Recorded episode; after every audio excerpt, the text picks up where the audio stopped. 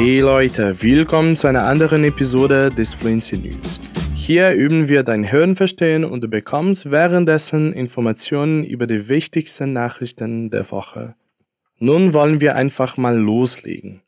Die Skepsis gegenüber einem Covid-19-Impfstoff hat in Brasilien in den letzten Monaten zugenommen, wie eine neue Umfrage am Samstag zeigte da das Land weiterhin mit hohen Infektions- und Todesraten im Zusammenhang mit dem Virus zu kämpfen hat. Die Umfrage des Meinungsforschungsinstituts Datafolia ergab, dass 22 Prozent der Brasilianer nicht bereit wären, sich gegen Covid-19 impfen zu lassen, im Vergleich zu 9 Prozent im August. Die Umfrage ergab auch, dass 73 Prozent der Befragten planten, sich impfen zu lassen und 5 Prozent sagten, dass sie wüssten nicht, ob sie es tun würden. Diese Zahlen lagen im August bei 89 Prozent bzw. 3 Prozent. Der Präsident Jair Bolsonaro hat Zweifel und Widerstand gegen die Verwendung eines Impfstoffs geäußert, um die Covid-19-Pandemie unter Kontrolle zu bekommen. Brasilien hat die dritthöchste Anzahl von Covid-19-Fällen in der Welt, mit mehr als 6,8 Millionen Infektionen seit Beginn der Pandemie. Mehr als 180.000 Menschen sind bereits gestorben. Die zweithöchste Zahl an Todesfällen weltweit nach den Vereinigten Staaten. Bolsonaro war einer der prominentesten Covid-19-Skeptiker unter der führenden Politiken der Welt der ständig die Schwere des Virus herunterspielte, Ausgangssperren kritisierte und unbewiesene Heilmittel anpries. Im November sagte er, er würde keinen Covid-19-Impfstoff nehmen, der verfügbar wird, und fügte hinzu, dass er sein Recht sei, sich zu verweigern. Bolsonaro äußerte sich insbesondere skeptisch gegenüber dem Impfstoff, der von den chinesischen Firmen Sinovac entwickelt und in Zusammenarbeit mit dem Butantan-Institut der Regierung des Bundesstaates São Paulo hergestellt wird. Laut der Datafolia-Umfrage gaben nur 47 Prozent der Befragten an, dass sie einen in China hergestellten Impfstoff nehmen würden, während 50 Prozent sagten, sie würden ihn nicht nehmen, 3 Prozent sagten, sie seien unentschieden. Die Daten zeigten auch eine Korrelation zwischen der Ablehnung eines Impfstoffs und dem Vertrauen in Bolsonaro.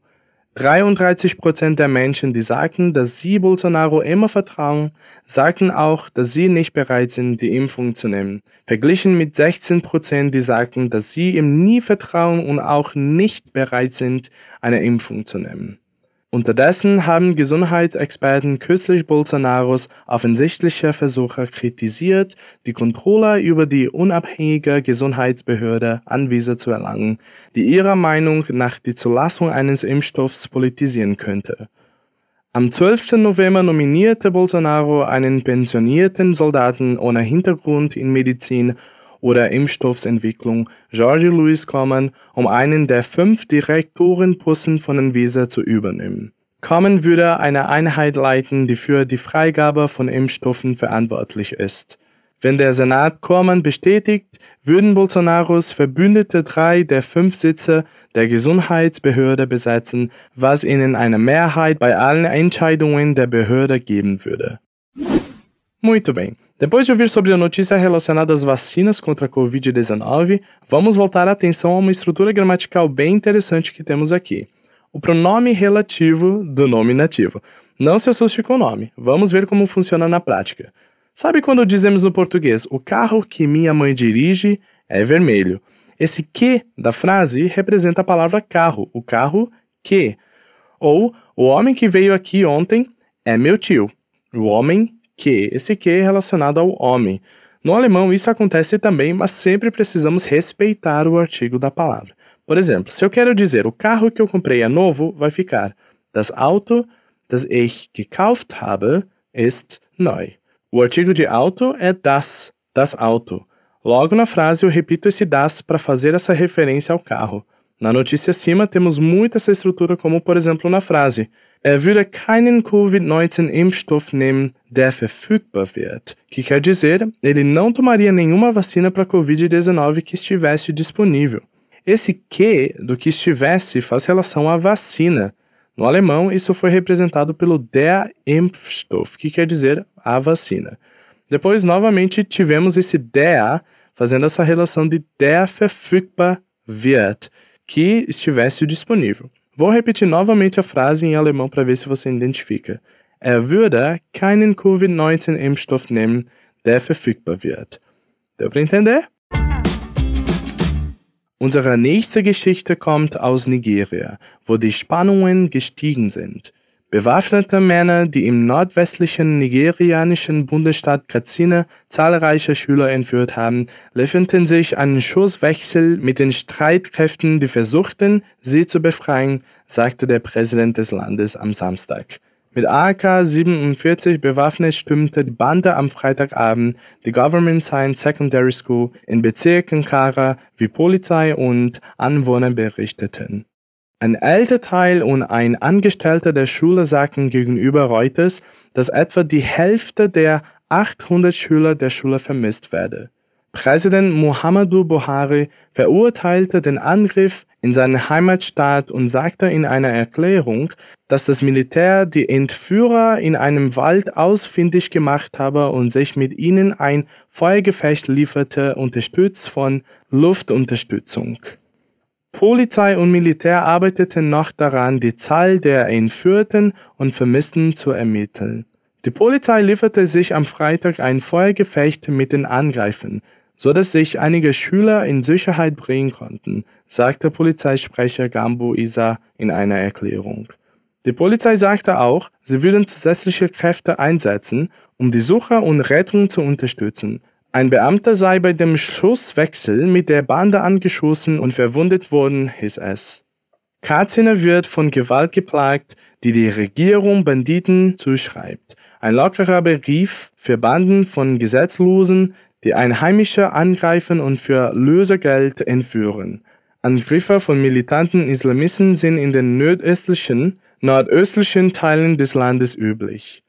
Gewalt und Unsicherheit in ganz Nigeria haben die Bürger wütend gemacht. Besonders nach dem Ende letzten Monats im Nordosten des Staates wurden Dutzende von Bauern von islamistischen Kämpfen getötet und einige enthauptet wurden.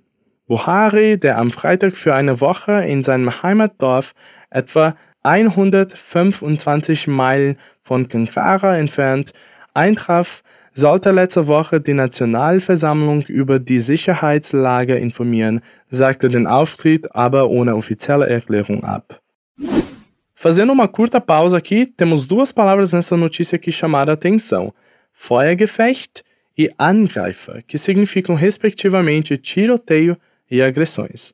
Na notícia tivemos a frase: Die Polizei lieferte sich am Freitag ein Feuergefecht mit den Angreifern, so dass sich einige Schüler in Sicherheit bringen konnten, sagte Polizeisprecher Gambo Isa in einer Erklärung.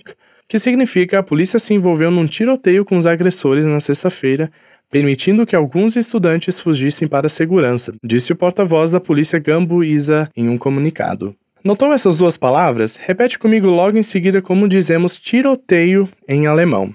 Feuergefecht. Feuergefecht.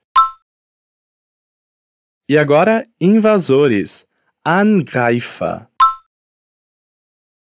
Angreifer. Boa! Agora você tem duas palavrinhas novas para o seu vocabulário. Vamos voltar para as notícias. Jetzt haben wir positive Nachrichten. Regeländerung bedeutet, dass mehr Homosexuelle und Bisexuelle Männer in England Blut spenden können. Homosexuelle und bisexuelle Männer werden ab dem nächsten Sommer leichter Blut spenden können, nachdem der NHS Blutdienst eine bahnbrechende Regeländerung angekündigt hat. Der Schritt wurde von Aktivisten begrüßt, die dafür gekämpft haben, Regeln zu kippen, die die Ungleichheit aufrechterhalten.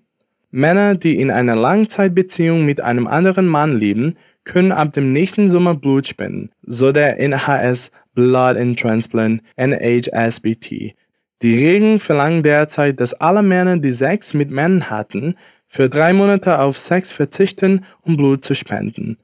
Die Änderung der Richtlinie bedeutet, dass Risikobewertungen für Spender auf individueller Basis durchgeführt werden und nicht mehr auf Bevölkerungsbasis.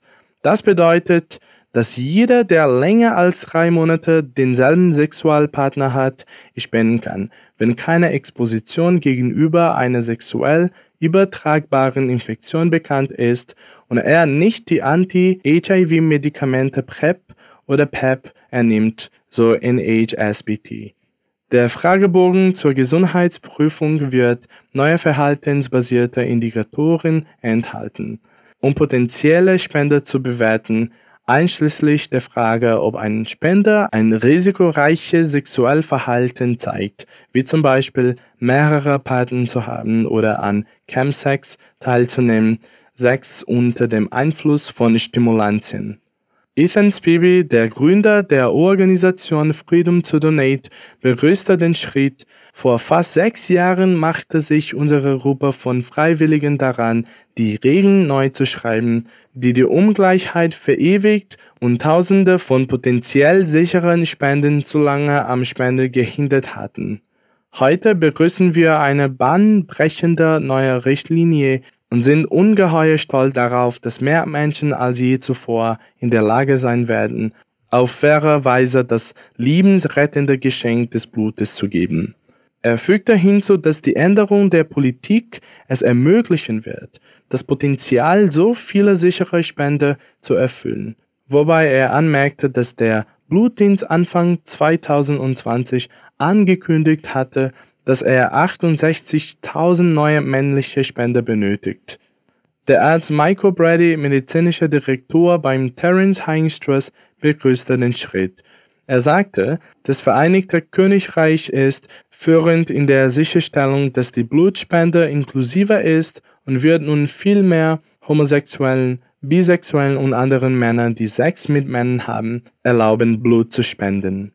Er fügte hinzu, dass es sicherlich noch mehr Arbeit zu tun gibt und die Wohltätigkeitsorganisation weiterhin daran arbeiten wird, sicherzustellen, dass unser Blutspendedienst inklusiv und evidenzbasiert ist, wobei er darauf hinwies, dass er unter anderem für ehemalige injizierende Drogenkonsumenten weiterhin Einschränkungen gibt.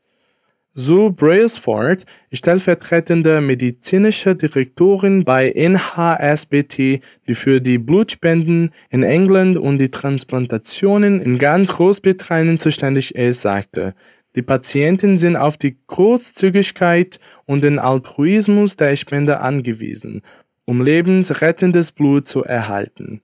Wir sind stolz darauf, die sicherste Blutversorgung der Welt zu haben.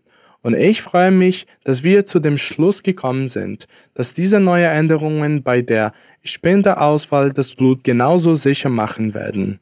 Sie versprach im Vorfeld des nächsten Sommers weiter mit LGBT-Vertretern, Patienten und Spenden zusammenzuarbeiten, um sicherzustellen, dass der Prozess der Spenderauswahl inklusiv und gut gemacht ist.